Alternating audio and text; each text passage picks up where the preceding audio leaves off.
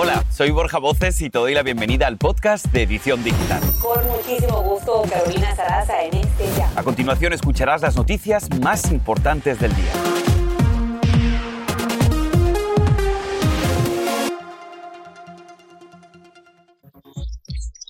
Alerta en Texas y Luisiana por el azote de Nicholas. Calles inundadas y vientos destructivos es el panorama que se vive en esa zona donde más de medio millón de residentes no tienen luz. Hablamos con algunos de los afectados. Todo el país tiene los ojos puestos en California. Los residentes deciden hoy si su gobernador se queda o se va. Podrán los latinos salvarlo. Estamos en vivo. ¿Y qué harías si los doctores te dicen que te quedan solo meses de vida? Tras recibir el demoledor diagnóstico, Sergio Soto decidió aprovechar el tiempo y casarse con la mujer de su vida, Isabela.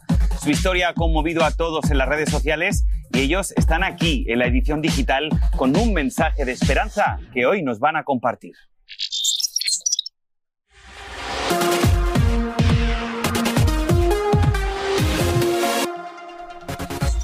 Hola, ¿qué tal? Muy buenas tardes. Te damos la bienvenida a tu edición digital. Hoy es martes 14 de septiembre y te saludamos con muchísimo gusto. Un servidor, Borja Voces. También le saluda Pamela Silva. Gracias por acompañarnos un día más con toda la información. Bien, y vamos a comenzar hablando de la ahora tormenta tropical Nicholas, que tocó la costa de Texas como huracán categoría 1 y que a pesar de haber disminuido levemente su fuerza, hay una seria advertencia grave de peligro de inundaciones tanto para Texas como para Luisiana. Más de medio millón de usuarios amanecieron sin energía eléctrica y también hay peligro de inundaciones. Esto es lo que debes saber hasta ahora. Los residentes a lo largo de la costa, desde Port Aransas hasta Port O'Connor, se enfrentan a una marea de tormentas de hasta cinco pies que podría ser mortalmente peligrosa. También se espera que esta tormenta inunde la región con 6 hasta 12 pulgadas de lluvia. Las zonas más afectadas por las interrupciones de luz son Texas con más de 500 mil, Luisiana con más de 90 mil. Y nos conectamos ahora con Pedro Rojas, quien se encuentra en Texas con toda la información. Adelante, Pedro.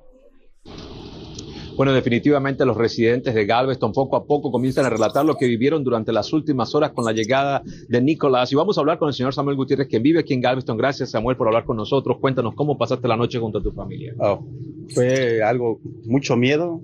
Incluso tuve que dormir en la parte de arriba con mis hijas porque era, era mucho viento. No esperábamos tanto viento, pero al fin se hizo categoría 1 y bueno, yo creo que fue bastante temeroso para nosotros. Tú pasaste por el huracán Ike ya sabes cómo puede, qué puede pasar en esta isla. ¿Te recordó ahí?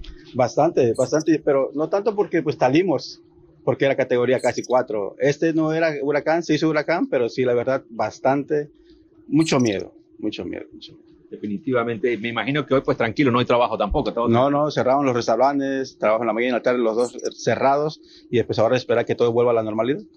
Muchísimas gracias, Samuel. Y como ven, estas son poco a poco las impresiones que recogemos ya de los residentes de Galveston que comienzan a salir de sus casas, a conocer los daños de lo que ha dejado este sistema natural que sigue afectando no solamente las costas tejanas, sino que ahora también se mueve al estado de Luisiana. Regreso con ustedes. Muchas familias afectadas. Muchas gracias, Pedro. Bueno, ¿qué se puede esperar para las próximas horas y cuáles son los peligros inminentes? Vamos a pasar ahora con nuestro jefe de meteorología, Albert Martínez, quien tiene la más reciente información. Adelante, Alberto. Pues vamos a ello, Pamela y Borja. Aquí tenemos el momento en que tocaba tierra, medianoche, eh, hora de Texas, categoría 1, rápidamente se degradó y fijaros, en lo que va de año ya hemos visto ocho tormentas que han tocado tierra en Estados Unidos, cuando el promedio son cuatro, así que es un año activo. Ahora tiene aire seco detrás, eh, Nicolás, de modo que la lluvia en Houston va a menos, igual que en Galveston, pero fijaros en todas esas bandas. Tormenta tropical con vientos en las 40 millas por hora se degradará seguramente a depresión pero seguirá generando mucha lluvia. Hoy solo caminará 90 millas. Mañana se puede acelerar un poquito más y llegar a las 100 millas, pero el jueves se quedará casi estacionado sobre Luisiana y tan solo se movería 30 millas. De aquí esos acumulados tan grandes en esa área. Lo bueno para Houston, Galveston, Matagorda, la península de Bolívar es que ya para de llover y hemos visto acumulados de más de 6-7 pulgadas y una subida del nivel del mar de hasta 3 pies. 6 millones de personas desde Port Arthur hasta Biloxi. Tenemos esa vigilancia por inundaciones. La lluvia, como podéis ver, va a seguir durante toda la tarde y noche con esos acumulados que en Luisiana pueden superar ya lo veis, las 10 pulgadas. Y eso en una zona que ya ha recibido el impacto de Aida no les va nada bien. A extremar las precauciones, muchísimas gracias Albert y sigan conectados con su edición digital local para mucha más información. Este es el podcast de Edición Digital, con noticias sobre política, inmigración, dinero, salud y mucho más. Bien, vamos a cambiar de tema y es que los ojos del país también están puestos en California, donde los residentes votan hoy para decidir si destituyen o no al gobernador Gavin Newsom. Todo apunta a que seguirá en el cargo y el voto latino dicen que sería clave. Pero, ¿por qué lo quieren destituir? Bien, argumentan que las leyes que aprobó favorecen a los extranjeros de manera ilegal sobre los propios ciudadanos. Dicen que tienen los impuestos más altos y ha impuesto el Estado santuario. Entre 46 contrincantes republicanos están el presentador de radio Larry Elder y el empresario John Cox. En cuanto al costo, pues bien, esta votación le va a costar al contribuyente 25 millones de dólares. Pero si les parece para ver cómo va la jornada electoral, nos vamos a conectar en este momento con Socorro Cruz, quien se encuentra en Los Ángeles. Socorro, adelante, cuéntanos. Hola, ¿qué tal Borja? ¿Cómo estás? Muy buenas tardes. Bueno, pues se dice que más del 35% del electorado activo y registrado en California ya votó. Se espera que el día de hoy 22 millones de personas salgan y ejerzan su derecho al voto. Solamente en la historia esto ha sucedido dos veces. La primera fue en el año 2003, cuando el gobernador demócrata Gray Davis fue destituido y reemplazado por el republicano Arnold Schwarzenegger. Ahora, bueno, es el turno lo que está sucediendo con el gobernador Newsom. Quiero decirte, Borja, que las casillas electorales abrieron en punto de las 7 de la mañana y cerrarán a las 8 de la noche, que será cuando comience el conteo de los votos. Nosotros hicimos un sondeo entre la comunidad y esto fue lo que encontramos. Vamos a escuchar. Mucha gente no sabe que Nancy Pelosi es la tía del Newsom. Ella va a tratar de hacer lo que ella puede para mantenerlo ahí porque los dos están trabajando juntos y no es lo que queremos porque está afectando California tanto que la gente se está yendo de la ciudad. Que se quede, pues ya lo conocemos. Bueno, Borja, Pamela, también quiero decirles que dentro de nuestro sondeo descubrimos que muchas personas no saben a dónde ir a votar. Queremos decirles que pueden dirigirse a la página www.vote.org. También ustedes pueden darle seguimiento a su voto y saber a qué hora es contado en la página que está apareciendo en pantalla. Y si tiene duda de estar registrado y no sabe si puede votar el día de hoy, bueno, pues lo invitamos para que visite la página del secretario de Estado. También está en pantalla. Algo muy importante que quiero decirles para concluir es que si usted no pudo enviar por correo su boleta electoral, sí puede venir a cualquiera de las casillas que estén más cercanas a usted o bien depositarla en uno de los buzones que están específicamente para las elecciones. Esto es lo que está sucediendo en California. Yo ya voté, Pamela. Vuelvo con ustedes al estudio. Estaremos muy pendientes de ese proceso electoral el día de hoy en California. Muchas gracias, Socorro. En otra noticia muy importante para nuestra comunidad, a partir de hoy el gobierno reactiva el programa para menores centroamericanos conocido también como CAM, que había sido suspendido por el expresidente Donald Trump, que amplía la elegibilidad de padres o tutores legales en los Estados Unidos que buscan asilo para los menores. Que no se te escape. Las personas elegibles para reclamar la custodia de un menor pueden ser ciudadanos estadounidenses, también pueden ser residentes legales o amparados por el TPS, al igual que beneficiarios del DACA, entre otros. Tan solo el 9 de septiembre, el Departamento de Salud y Recursos Humanos registró casi 14 mil niños detenidos en diversos centros a nivel nacional. Bien, pues para responder todas las preguntas, nos vamos a conectar con el abogado de inmigración Ezequiel Hernández. Ezequiel, gracias por estar con nosotros. Cuéntenos un poquito, por favor, para las personas que estén interesadas y que cumplan los requisitos que ha explicado muy bien Pamela, cómo se puede hacer esta petición. Hola Borja, así es, el gobierno del presidente Biden tiene una, una, junta de, de, encabezada por el secretario Mayorkas que ahora ha creado una website, un sitio web que se llama juntos.gov together.gov. Yo, yo me metí a la website, ahí está y ahí se puede registrar la gente para poder eh, dar su información, identificarse como uno de los padres que fue separado de sus menores en la frontera y así para que lo puedan ayudar a buscarlo. En ese proceso, abogado, si la persona se contacta con las autoridades, ¿cómo puede hacer este proceso en términos del dinero?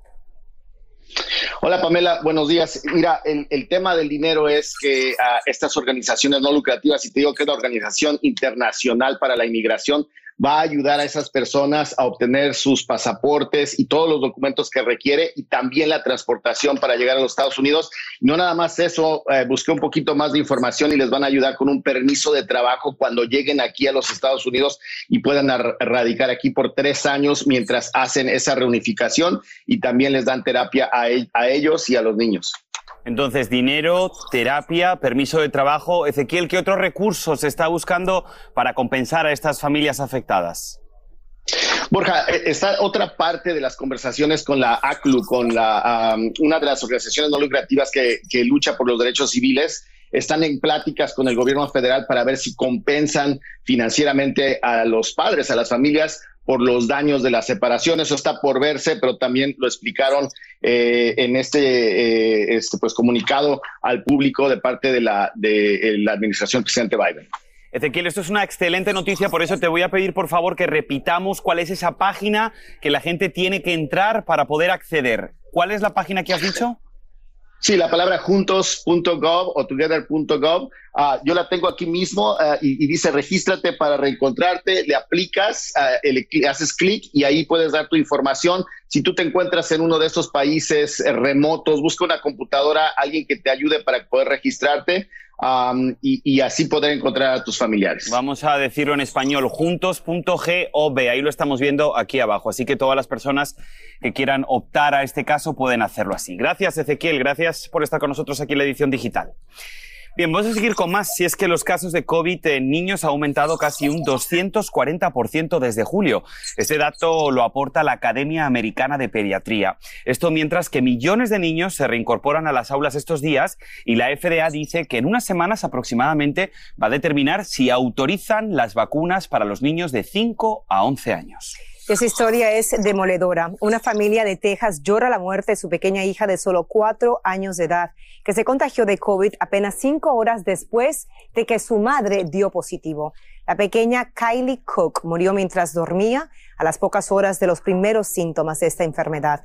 Su madre ahora se arrepiente de haberse opuesto a las vacunas. Y 5.000 dólares de multa. Así amenaza el gobernador de Florida, Ron DeSantis, a las ciudades y condados que exijan que sus empleados estén vacunados contra el COVID. Dice esto, que nadie debería perder su trabajo por, esta, por este problema, al que califica de intrusivo y de ilegal. Según la Universidad John Hopkins, Florida representa más del 20% de las muertes vinculadas al coronavirus. Vamos a hacer una corta pausa y traumatizada, una mujer trata de recuperarse del brutal ataque de un hombre en el metro de Nueva York. La policía lo está buscando y tenemos detalles. Y para una pareja de California, el amor puede más que cualquier cosa. En vivo nos dirán por qué se casaron a pesar de padecer una enfermedad terminal. Ya regresamos con más de tu edición digital. Y ahora regresamos con el podcast de Edición Digital con las principales noticias del día.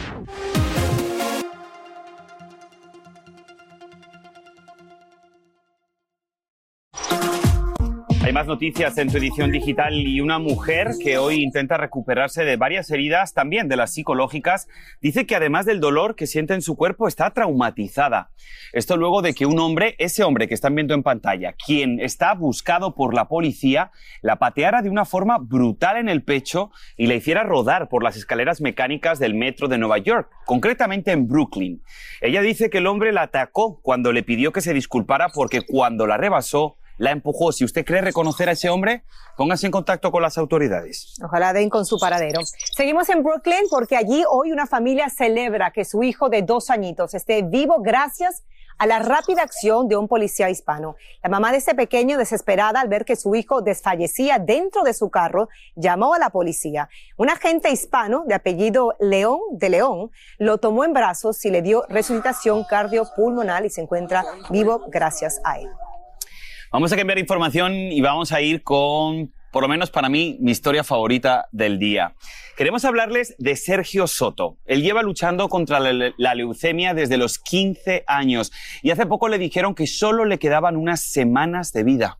acompañado de su pareja Isabela durante toda su lucha. Ellos decidieron casarse una semana después de recibir esta noticia para inspirar a otros.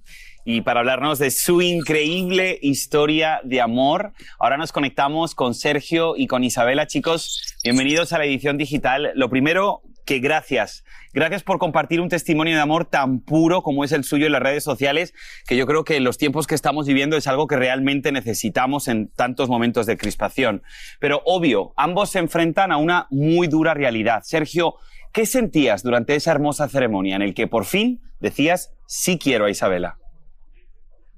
Um, yo sentía, estaba feliz, estaba bien feliz, porque siempre um, hablábamos, hablábamos de casarnos y estar juntos y todo eso. Y, sí, es triste porque si no tenía esta um, condición, no vamos a casarnos esto temprano, pero ah, no sé cuánto tengo más de vida, pero quiero, yo sé que quiero vivirla con ella y me hace bien feliz. Mm, ya es es un milagro que me podía casar con ella. Se veían tan felices en esa ceremonia. You look beautiful, Isabela. Recientemente también comenzaron a documentar su relación a través de las redes sociales. ¿Cómo han sido las reacciones de, de la gente? Um, muchas. las reacciones es like cuando una vez cuando fuimos a una tienda alguien nos reconoció and I was like oh, pero lo reconoces, like, me dio un abrazo de una mujer, and I was like, oh, wow, estamos famosos. Pero, um, what do you think of people's reaction of us getting married? Mm, I feel like a lot of the people were sad.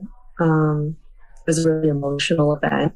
Mm-hmm. And uh, at the same time, people felt happy because Sergio was able to finally um, do his dream and his goal of getting married to me. Es verdad lo que dice Isabela Borja, ¿no? Que mucha gente tenía como emociones encontradas entre la tristeza de esta realidad, pero también muy feliz al ver a Sergio eh, cumplir ese gran sueño de decirle sí al amor de su vida. Pero nosotros no queremos tristeza, no queremos mala onda, así que vamos a fijarnos solamente en la parte positiva. A mí me gustaría, Sergio, que aprovecharas este espacio aquí en la edición digital para compartir algún consejo que se te pase en este momento por tu corazón para alguien que realmente esté pasando por una situación complicada, una situación difícil. ¿Qué les dirías?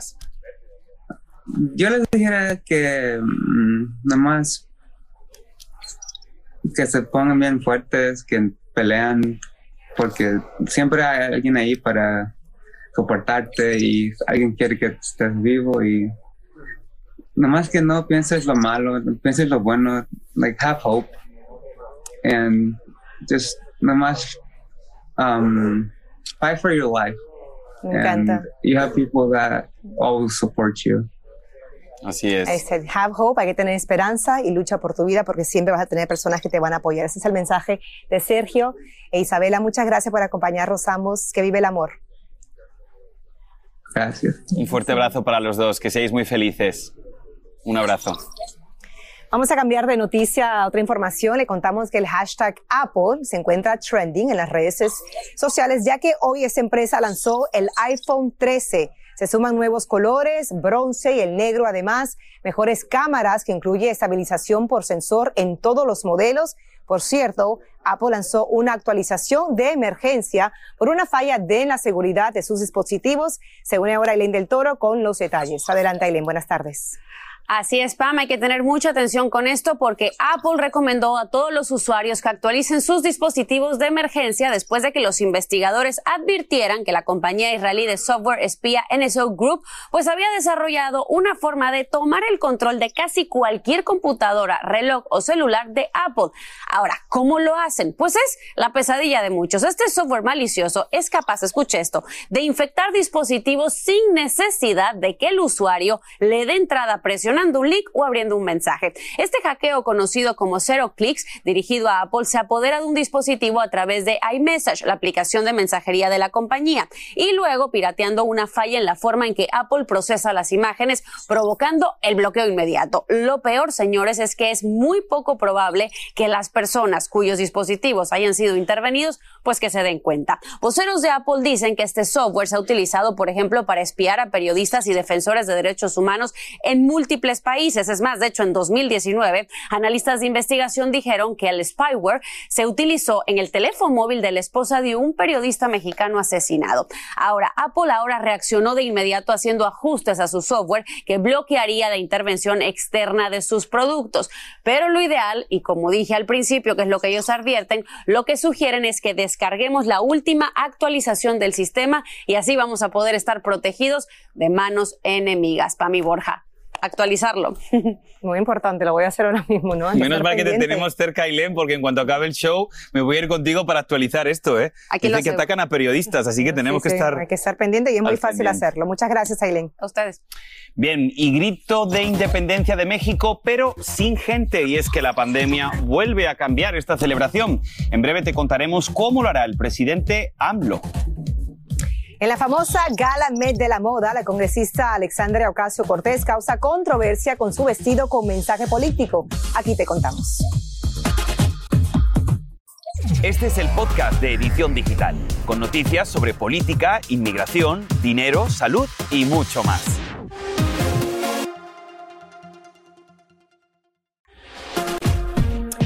Por segundo año consecutivo, la celebración del grito de independencia de México será sin gente en el zócalo de la capital. El presidente López Obrador se dirigiría a la nación desde el Palacio Nacional para dar el clásico grito de independencia solo con algunos invitados. Pero no faltará la fiesta, pues habrá música y fuegos artificiales. Bueno, y otro tema que acapara titulares sin duda es la Met Gala. Yo sé que ayer muchas y también muchos estuvimos muy pendientes de los modelitos que llevaron los famosos. Pero queremos destacar este, el de la congresista Alexandria Ocasio Cortés, que envió un mensaje con su vestido con la frase Tax the Rich o impuesto a los ricos. Y ahora, después de esto, pues le persigue la controversia. Dicen que cómo es posible que ella hubiera asistido a esta gala que según dicen eh, asistir son como 35 mil dólares, ¿no? Por persona, sí, es 35 mil dólares. Bueno, también el poder de los latinos se hizo evidente. Maluma sorprendió con su traje rojo de vaquero, acompañado por la diseñadora de ese traje,